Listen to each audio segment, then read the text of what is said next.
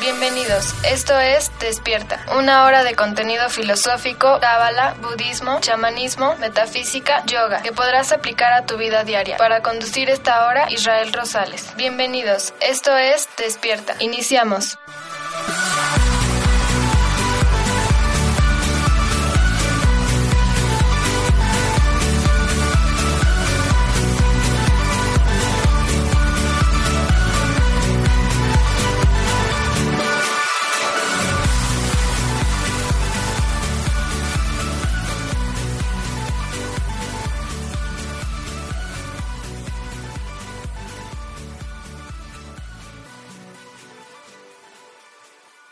Hola, ¿qué tal? Buenos días. ¿Cómo estamos a todos los amigos que nos están escuchando en esta su estación Om Radio y en este programa que se llama Despierta con su servidor Israel Rosales?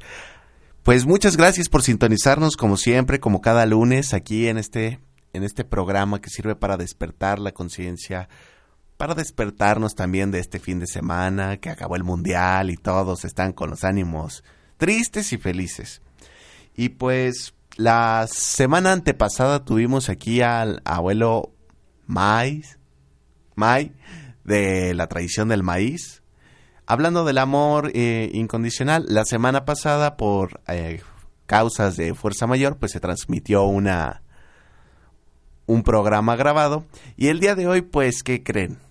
Les traigo a una eminencia aquí a México y a todo el mundo para que nos escuchen una eminencia realmente que tiene muchas licenciaturas, muchas maestrías, doctorados, es doctora, pero no solo de médicos, sino de doctorado. Y realmente, pues entre diplomas y diplomados, certificaciones, todo lo que tiene, es realmente impresionante. Yo ha sido mi salvador en muchos casos y pues honor a quien honor merece.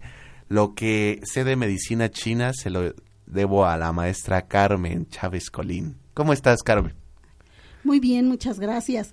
No, al contrario, yo te agradezco muchísimo la invitación, ¿verdad? Igual al público que nos está escuchando, gracias por escucharnos y a esta bonita radiodifusora que nos acepta, ¿verdad? Todos los lunes. Y bueno, pues aquí estamos, ahora sí que para lo que ustedes gusten escuchar.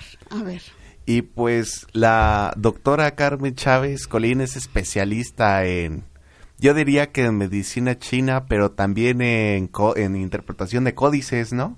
Sí, claro que sí, de códices prehispánicos. Entonces, pues realmente sabe de todo y pues sacarle todo el conocimiento, pues no es de una hora, yo creo que ni de 24 horas, ni de una semana, yo creo que es para hacer toda, pues una carga de académica o algo así, porque realmente es impresionante, siempre tiene información nueva, siempre tiene conocimiento ancestral y pues ya nos irá platicando qué tiene. Y pues yo lo vi totalmente de acuerdo porque pues en la filosofía china se maneja la polaridad y es lo que estamos hablando en estas en estos programas de los principios eh, del Kibalión. Y justamente estamos en el de polaridad que es el positivo negativo yin yang ¿Qué nos puede decir de todo lo que es el Tao, la medicina china? ¿Cómo maneja, o de también de la sabiduría prehispánica, cómo manejan la dualidad? Porque también ahí la manejan. Sí, claro que sí. En lo que son las culturas ancestrales se tenía este conocimiento de la dualidad. Realmente eh, no tenían, como nosotros hoy en día heredamos este conocimiento occidental, en donde, sobre todo filosóficamente hablando, en las creencias religiosas, se maneja prácticamente la parte masculina y la parte femenina, eh, si bien después fue aceptada de alguna manera, como complicación de que los nativos aquí no aceptaban una religión que no tuviera dualidad, pues ya tuvieron que darle más importancia a la figura femenina. Pero realmente durante mucho tiempo, ¿verdad? En la tradición judeocristiana, pues se manejó nada más la parte masculina, ¿verdad? Sin embargo, en las culturas antiguas, pues saben que es muy importante, ¿verdad? No es más uno ni más el otro, sino igual de importante eh, tanto la presencia de lo que es la energía yang masculina, ¿verdad? Y la energía yin femenina. Y en la parte prehispánica, pues tenemos el home, y el Ome representa la dualidad, el dos, ¿verdad? Entonces, realmente en las culturas antiguas sabían que todo tiene su contraparte. ¿verdad? Entonces, eh, uno al otro se oponía, pero también a la hora de transmutarse era necesario que existieran los dos, porque la división de estas energías pues provoca la muerte. Eso es muy fuerte. Así es. ¿Cómo provoca la, la, la muerte, la división de estas energías? Sí, por ejemplo, en nuestro organismo tenemos las dos polaridades, ¿verdad? El positivo y el, el negativo. Entonces, estas energías no solamente se transforman, se oponen a sí mismas, pero también entre ellas se complementan.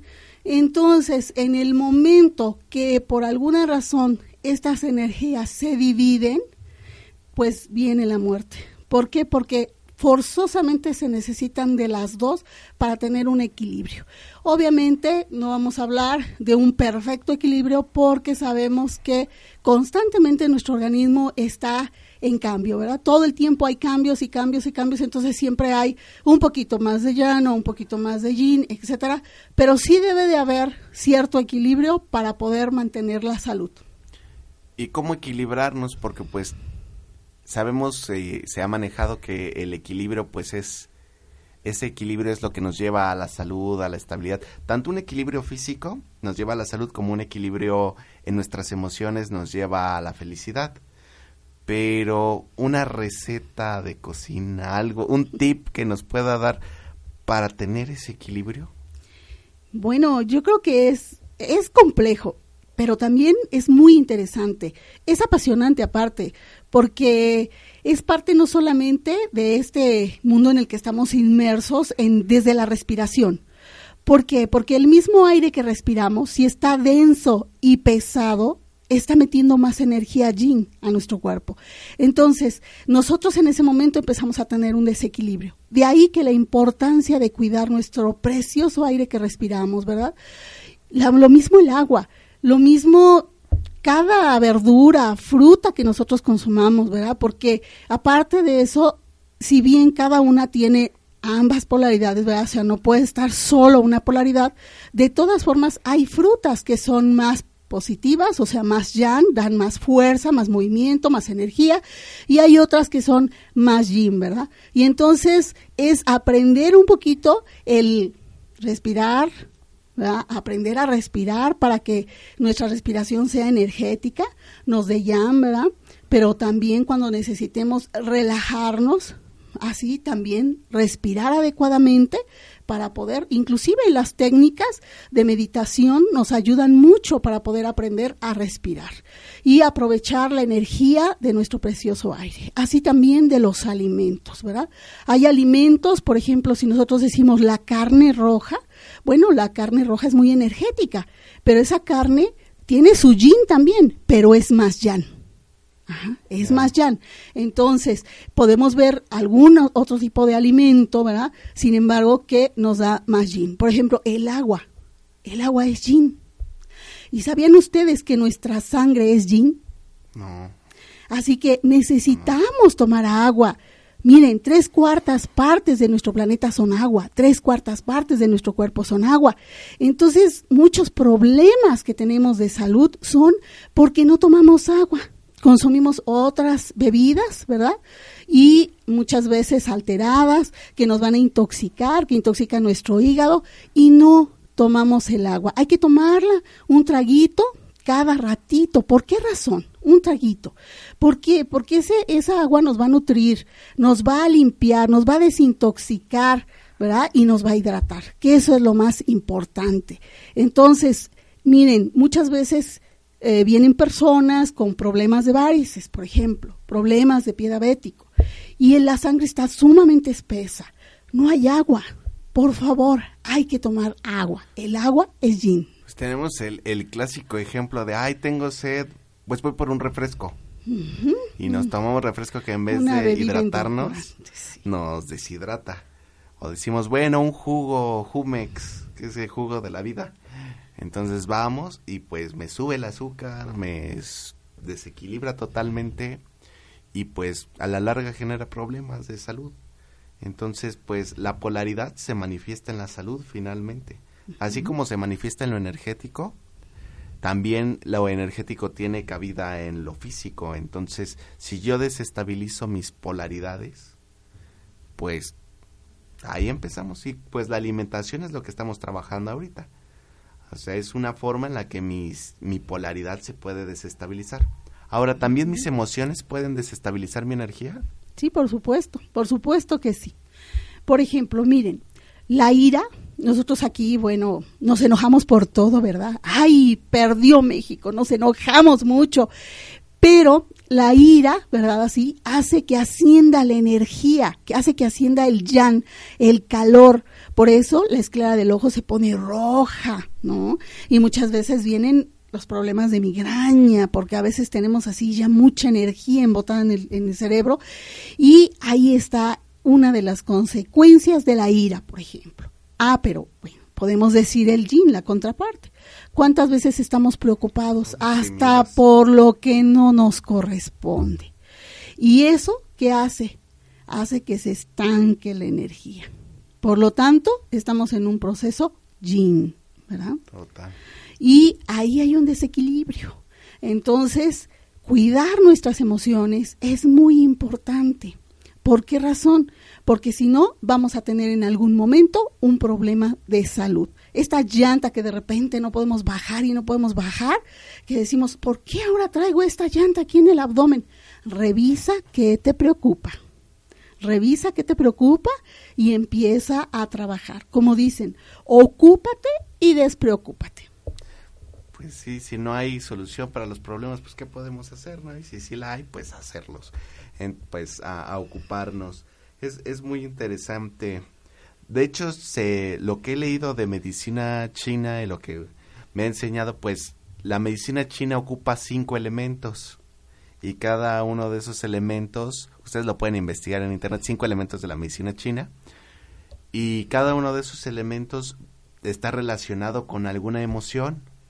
Entonces, pues, le gustaría que abordáramos ese punto después del corte? Por supuesto.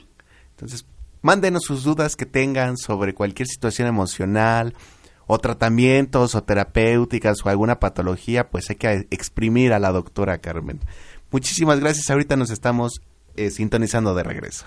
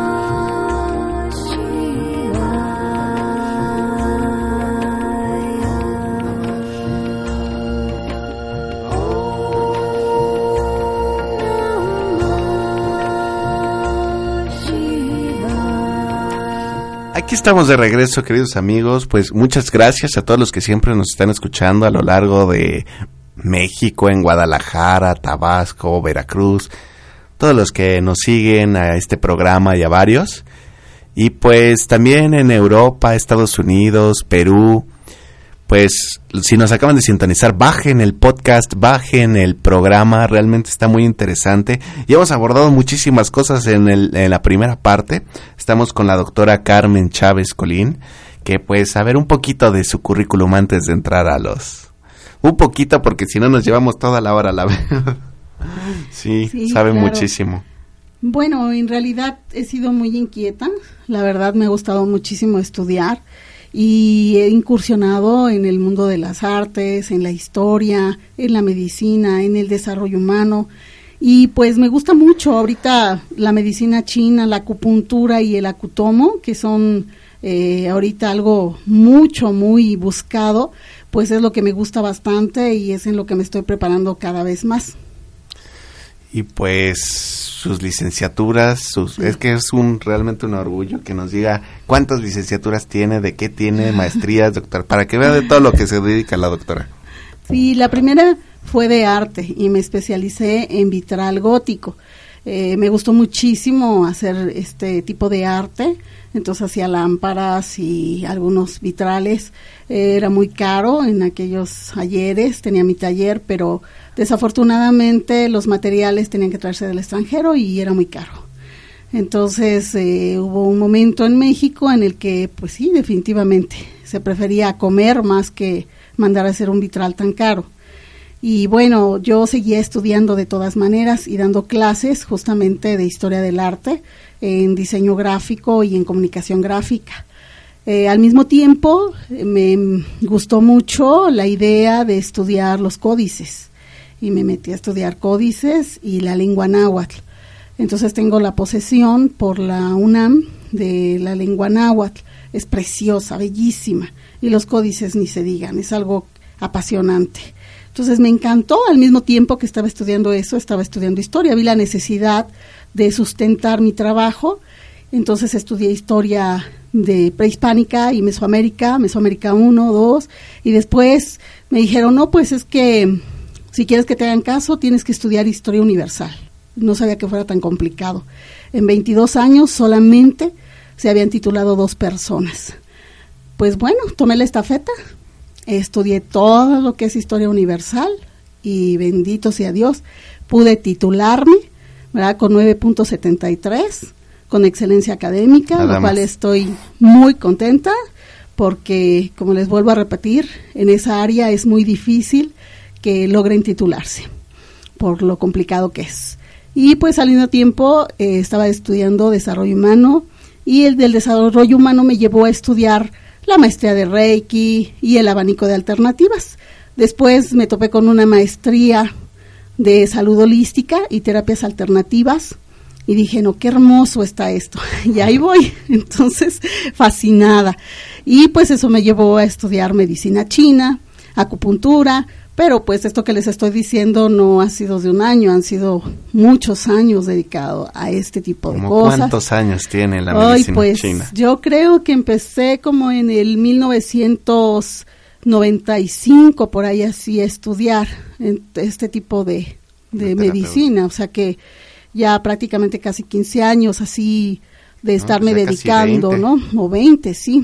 Son muchos, realmente, sí. Pero más, más que nada ya dedicándome, terminando, como dice en la primera parte de los, de los diplomados, después eh, la licenciatura de medicinas alternativas y complementarias, que es bellísima, verdaderamente. Yo les invito a que se acerquen y conozcan más perdón, de estas disciplinas porque son bellísimas. Entonces, aquí en, la escuela, ¿verdad?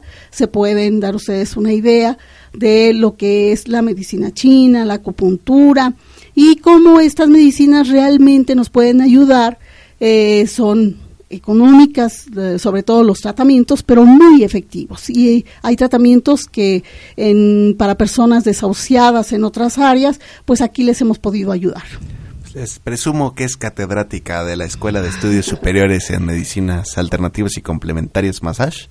Ella es catedrática y pues es uno de nuestros ¿cómo le podríamos llamar? Diamantes de todos los docentes que hay ahí, ¿no? Gracias. Entonces, pues, eso es un poquito, porque realmente les digo es un poquito, porque pues yo le conozco muchos diplomas más y muchas cosas más que ya no dijo, pero bueno, eh, también les presumo pues lo que honor a quien honor merece. Tengo, he tenido varios maestros, entre ellos Águila Real, Francisco Águila Real, eh, ha estado Pedro Pluma Blanca, Corazón, az- monta- Corazón Azul, ¿o no es? Águila Azul, Corazón de Montaña. Y pues ellos me han enseñado la parte chamánica de la tradición, pero la parte teórica con punto y coma, como viene desde la tradición, pues la he aprendido y la sigo aprendiendo y ahí sigo con la maestra doctora Carmen claro. Chávez. Entonces, realmente les digo, sabe de todo. Para eso envíennos sus dudas, porque ahorita vamos a entrar a algo muy bello que son los cinco elementos, pero pues, ¿cómo entraríamos a los cinco elementos de la medicina china? Es un tema muy bonito, realmente permea gran parte de lo que es la medicina china, porque este tipo de filosofía, ¿verdad? Sí, se va a lo que es la naturaleza. Realmente, si ustedes se fijan, durante mucho tiempo el ser humano engreído se quiso ir alejando de la naturaleza y peor aún ha querido dominarla. Pero bueno, no hace falta que se mueva tantito la tierra, ¿verdad? O que caiga una tromba como O para darnos cuenta que... Que llueva como nos llovía pues, Puebla el martes pasado. ¿Verdad? Sí. Como que nos ponen un estate quieto. No, realmente es maravilloso esto de los cinco elementos porque es entrar en contacto con la naturaleza. Hace un momento eh, nos decía Isra acerca o nos mencionaba acerca del Tao. Si bien en un principio, ¿verdad? Sí, eh, esta concepción del Tao es muy importante porque nos habla justamente de la dualidad. Y ya teniendo esta dualidad, después pasamos a este otro tipo de teoría, ¿verdad? Que es la de los cinco elementos, así conocida por muchos. Sin embargo, realmente eh, se puede decir que la mejor traducción de Wu Qin, que es en chino, sería los cinco movimientos. ¿Por qué razón? Porque no nada más se contemplan los elementos, como sería la madera, el fuego, la tierra, el metal y el agua, sino está implícita muchas otras funciones que no solamente corresponde exclusivamente a la parte de los elementos, ya que estos elementos después inclusive estarán interactuando con nuestros órganos y vísceras. Por lo tanto, podemos hablar de que la madera, ¿verdad? Sí, es un elemento que se desarrolla, crece, se expande y sin embargo está relacionada con lo que sería nuestro hígado y nuestra vesícula biliar. Así nada más muy someramente, pero es muy, muy extenso esto, ¿verdad? Muy bonito. También en el caso del movimiento fuego, pues ahí tenemos a lo que es el corazón, el intestino delgado. Tenemos también a otros que no tienen una, ahora sí que formación histoanatómica, sin embargo son muy importantes, como sería el pericardio y el sanjao. También podemos hablar acerca de la tierra. La tierra también tenemos nosotros ahí vaso y lo que sería estómago. Entonces, como ven ustedes, no solamente es el elemento, sino relacionarlo con las funciones que tiene nuestro organismo. Y también así lo que es metal sería pulmón e intestino grueso, agua sería riñón y vejiga.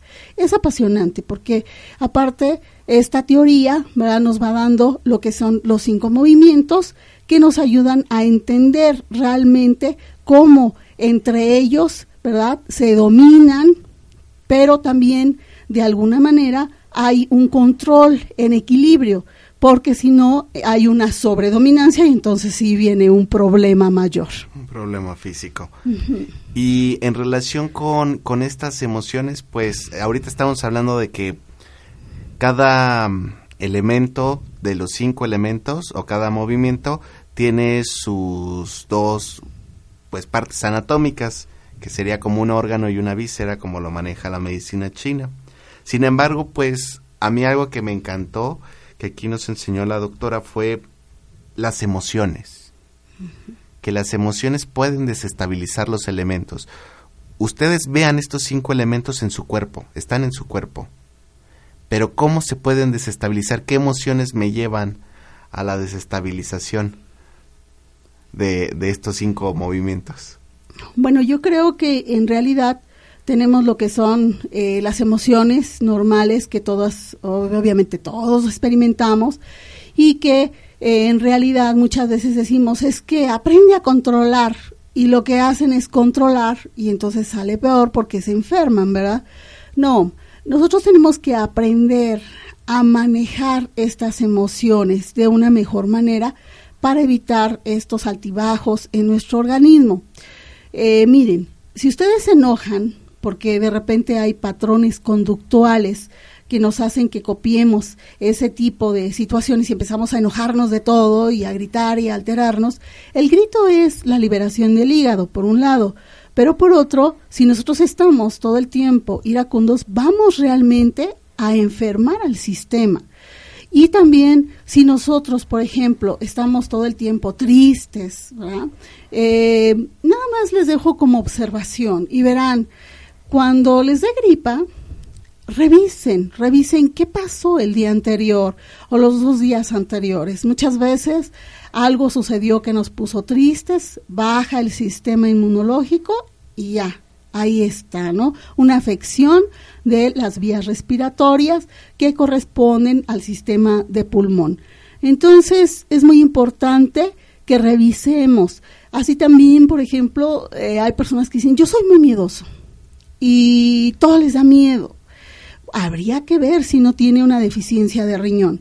O al contrario, ¿verdad? Al estar todo el tiempo con esa emoción, va a provocar una deficiencia en riñón.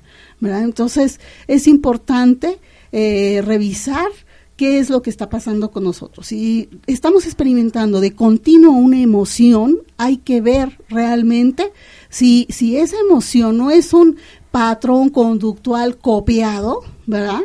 o si realmente está nuestro órgano, porque si un órgano está mal, altera la emoción, pero también si la emoción todo el tiempo se altera, empieza a perjudicar al órgano. Y luego por eso tenemos los casos de la bisabuela de que falleció, ¿no? Pues de tuberculosis, que es una afección del pulmón, ¿no? Y, y la abuela de que falleció, ¿no? Pues de cáncer en el pulmón. No, y la madre de bronquitis, y todas con el pulmón, todos con el pulmón, porque es un patrón que se va adquiriendo. Entonces. Sí, se va pasando, ¿verdad? Muchas veces eh, no nos damos cuenta, pero hay afecciones que traemos de familia. De hecho, en lo que es homeopatía se le suele llamar los miasmas latentes, ¿verdad? Es decir, esas afecciones que las vivió mi bisabuelo o los tatarabuelos y después los abuelos y después mis padres o mis hermanos y ahora yo estoy repitiendo ese tipo de conductas, ¿verdad?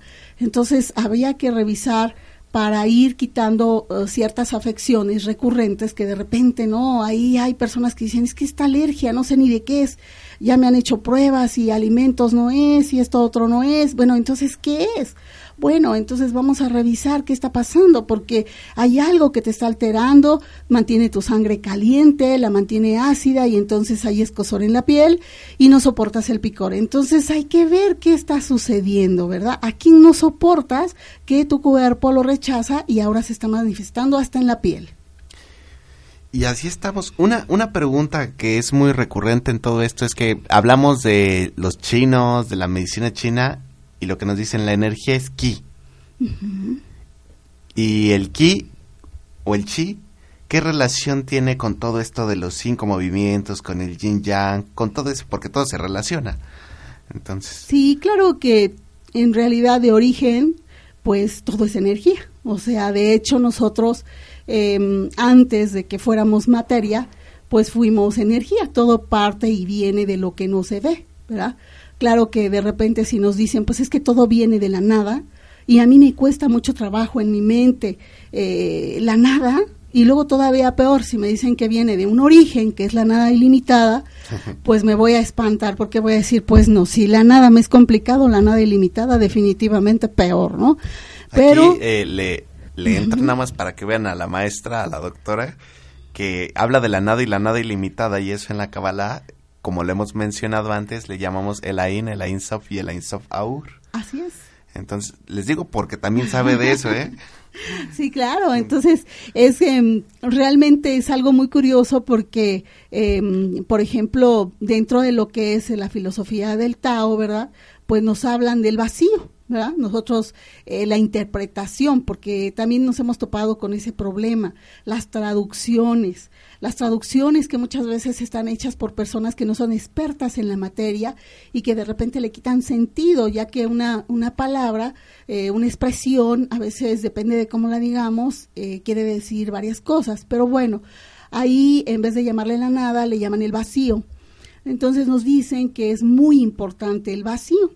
De hecho, la recomendación es de que tu cuarto tenga las menos cosas posibles, o sea, esté lo más vacío posible. Y tú podrás decir, pero y entonces qué chiste, ¿no? O sea, ¿cómo? Pues si yo traigo el recuerdito de esto y del otro y mi cuadro y bueno, sí, pero sucede que si nosotros le damos la importancia al vacío, recordemos que en realidad ese vacío tiene una esencia, ¿verdad? Sutil, de la que se va a llenar, de la que viene del origen, que es donde se encuentra la información más importante que tenemos. Entonces nosotros si saturamos ese cuarto donde vamos a pasar más de la mitad de nuestra vida, pues imagínense, o sea, no le estamos dando la importancia a la energía de origen, a esa esencia sutil que aunque suena complicado, pero trae una, una riqueza impresionante. Entonces, cuando nosotros le damos más importancia a ciertas eh, cosas materiales que al final de cuentas también nos roban energía, ¿verdad? Porque aunque ustedes no lo crean, cada cosa que lleven a su cuarto tiene la polaridad de yin y de yang, ¿verdad? Entonces, si yo pongo un objeto de metal, ¿verdad? Y está frío, es yin, entonces me va a robar a mí la energía y yo voy a tener mucho sueño y a veces no se dan cuenta, ¿verdad? Que de repente compraron una recámara y, son piezas metálicas, por ejemplo, y su cuarto está saturado de yin. Pues si tú eres yan y eres como un imancito, déjame decirte que te están robando la energía y no te vas a poder parar, te vas a sentir así como pegado al colchón. Entonces es importante mantener ese equilibrio, ¿verdad? Eh, ver, por ejemplo, no saturar nuestro cuarto y ver que tenga objetos, como por ejemplo los objetos de madera, pues son más jam, ¿verdad? Eh, los objetos de metal son más chin, como ya decía. Y ahí viene la polaridad, ¿no? Sobrecargar el cuarto de pura madera. Exacto, porque también después no puedes dormir y luego vienen y dicen, ay, es que no puedo dormir, no sé por qué, pero no puedo dormir. Bueno, aquí habría que ver desde la orientación de la cama, todo, porque tú eres un imán. Entonces hay que observar todas esas cosas. Eso es maravilloso. Ojalá podamos en algún momento platicar más porque es demasiado. Parece que saltamos de un lado a otro, pero en realidad es, el mismo tema. O sea, es desde la energía de origen, el yin, el yang, la importancia de esta dualidad y la importancia de ese vacío y la importancia de esa nada. Y aquí, como lo decían nuestros prehispánicos, ¿no? El, el origen, el omeyocan, también venía de la ahí del origen de la dualidad, de la región de la dualidad, el Omeyocan. Y nosotros podríamos decir, bueno, ¿y qué había ahí? Pues para nosotros era como nada, pero en realidad no es que no haya nada, es la esencia que se va a materializar. Qué hermoso, ¿no? Y entonces nos ponen ahí a un Moyokoyani, ¿verdad? El que se hace o se inventa a sí mismo. En realidad, ¿qué está pasando? Lo que está pasando es que se está materializando. Nada más. Entonces, pues sí es bien hermoso que todo se, se vaya compaginando y se vaya entrelazando. Y pues es la, lo maravilloso realmente tanto de la medicina prehispánica mexicana antigua aquí como de la medicina china, que la medicina china se entrelaza su teoría de la salud, realmente es filosofía china, ¿no? La podríamos llamar así. Es el área de la medicina, el área de la astrología, lo que ahorita estaba hablando que podríamos llamarle el feng shui, Sí, también. el Shikun, que es la disciplina, todo se entrelaza. Así es, todo, todo, todo. En los códices eh, prehispánicos viene toda esa filosofía y es maravillosa. Desafortunadamente se ha perdido muchísimo el conocimiento y cada vez más eh, creo que es al extranjero al que le interesa más aprender ser, acerca de los códices. Eh, vienen estudiando. A mí me sorprende realmente cada vez que vienen a tomar clases conmigo cómo eh, saben mucho, o sea, siempre están investigando, todo les interesa, todo quieren saber. Y el mexicano como que no le damos importancia, como Lo que... tenemos aquí, eh, ay, ¿para qué? Y, y vas a las zonas arqueológicas, no sabes ni qué vas a ver, los alumnos dicen, ay, un montón de piedras, pero cuando estudian realmente la filosofía, bueno, pues hasta las piedras les hablan, o sea, es una cosa maravillosa. De veras, yo les invito a que conozcan un poquito más de la filosofía ancestral. Eh, todas las culturas han tenido su filosofía y es muy bonita. Hay que estudiarla y entenderla, tratar de comprenderla y ver sobre todo que el yang y el yin está presente. Nosotros aquí en la época prehispánica, ¿verdad? Nosotros podríamos hablar de ese ome, ome que es prácticamente el dos, el dos que significa la dualidad. Y pues el Ome, ustedes si, si van a cualquier ceremonia les van a decir que digan Ometeotl. Así es. Y Así es. eso pues, ¿qué significa? Porque decimos, no, pues ¿qué significa Ometeotl? Sí, pues de ahí vinieron muchos errores. Miren, por ejemplo, teot en latín significa Dios. En realidad la palabra Dios significa poder. Pero bueno, cuántas cosas han traído, ¿verdad?, a nosotros esto, este tipo de, confusiones. Vean ustedes. En la antigüedad, aquí coincide que Teo es, eh, así le llaman a lo que es la energía del origen, ¿verdad? La energía suprema. Entonces, pues eh, ellos lo traducen y lo ponen como que todos son dioses, cuando aquí en realidad tenían otro concepto, tenían, por ejemplo, la representación de la energía, por ejemplo, de la tierra, del agua, del sol, ¿no? Y eh, un ejemplo, ¿no? Tlaloc. Tlaloc es la bebida de la tierra, pero es el representante del agua, ¿verdad? Que está cayendo en forma prácticamente eh, vertical sobre la tierra y la está nutriendo y alimentando. Es el representante. Pero como no se entendía, entonces dijeron que era el dios Tlaloc, ¿verdad? Entonces hay una confusión y no es que le quitemos importancia, tiene su gran importancia ese representante, pero más bien de ahí empezaron a calificarnos y a decirnos que éramos politeístas, salvajes y muchas cosas que había que, pero ahora sí que platicarles para que entiendan un poquito más de esta filosofía ancestral tan bella que la verdad tiene muchos errores en la actualidad de traducción y desafortunadamente eso hace que la gente se aleje más de este conocimiento. Y, y me gustaría aprovechar que estamos metiéndonos ahorita ya en esta parte prehispánica para, en los dos minutos que nos quedan, pues hablar de una profecía. Una profecía de estos tiempos que pues la doctora me hizo favor de compartirme y pues yo la quiero externar para que quede grabada en la posteridad y cuando sea el momento que se aplique. ¿Cuál sería esta profecía? Bueno, en realidad, si ustedes eh, todos, ¿eh? no nada más en, en, el México prehispánico, curiosamente hablan, ¿verdad?, de que se acerca el, fin de los tiempos, la gente se pone muy nerviosa porque no sabe eh, cómo va a ser esto, si va a ser una destrucción física o, o de qué se trata, ¿no? En realidad, a lo largo de la historia del ser humano, siempre ha habido momentos en los que se guarda el conocimiento, ¿verdad? Y vienen guerras y pestes y muchas cosas y muchas tragedias y hay otros momentos en los que se da, se abre la puerta y se da la luz y se da la oportunidad de que las personas tengan ese conocimiento. Aquí en México pasó algo así, ¿verdad? Cuando vienen prácticamente este encuentro de los dos mundos, tenemos ese problema en el que obviamente se tiene que guardar el conocimiento. ¿Por qué razón? Porque no va a ser entendido y entonces todos los códices van a ser quemados, ¿verdad? Sí, y la gente va a ser castigada y obligada y sometida a creer otras cosas, porque creen o piensan que la gente es eh, diabólica, que está en la casa del diablo, etcétera, ¿no? Entonces a la gente se le obliga prácticamente a renunciar a sus conocimientos y a sus creencias.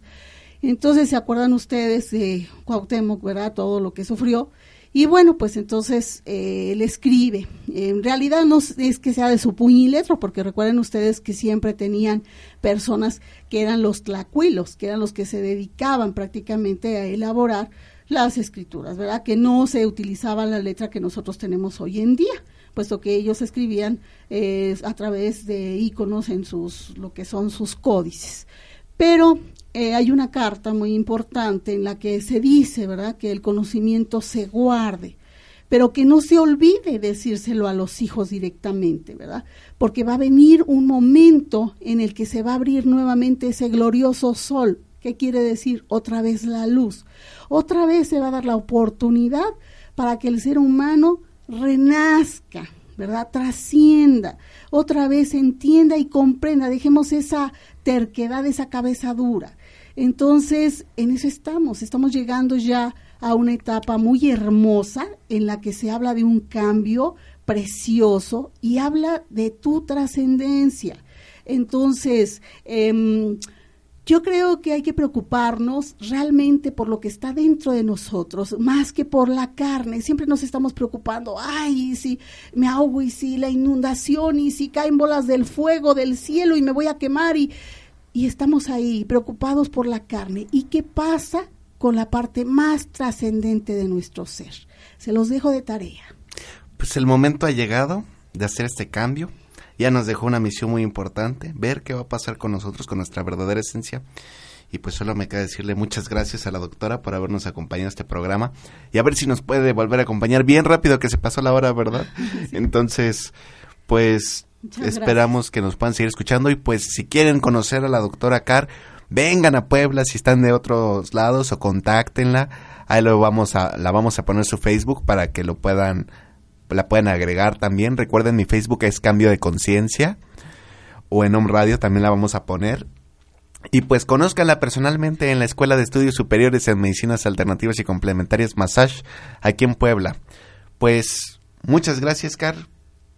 Pues muchas gracias. Y muchas gracias a todos los que nos están escuchando. Muchas gracias, Caro, que está en los controles. Y pues nos despedimos, nos vemos el próximo lunes, siguiendo con estos principios del Kibalión, estos principios que mueven y rigen el universo. Gracias, que Dios los bendiga y nos vemos el próximo lunes.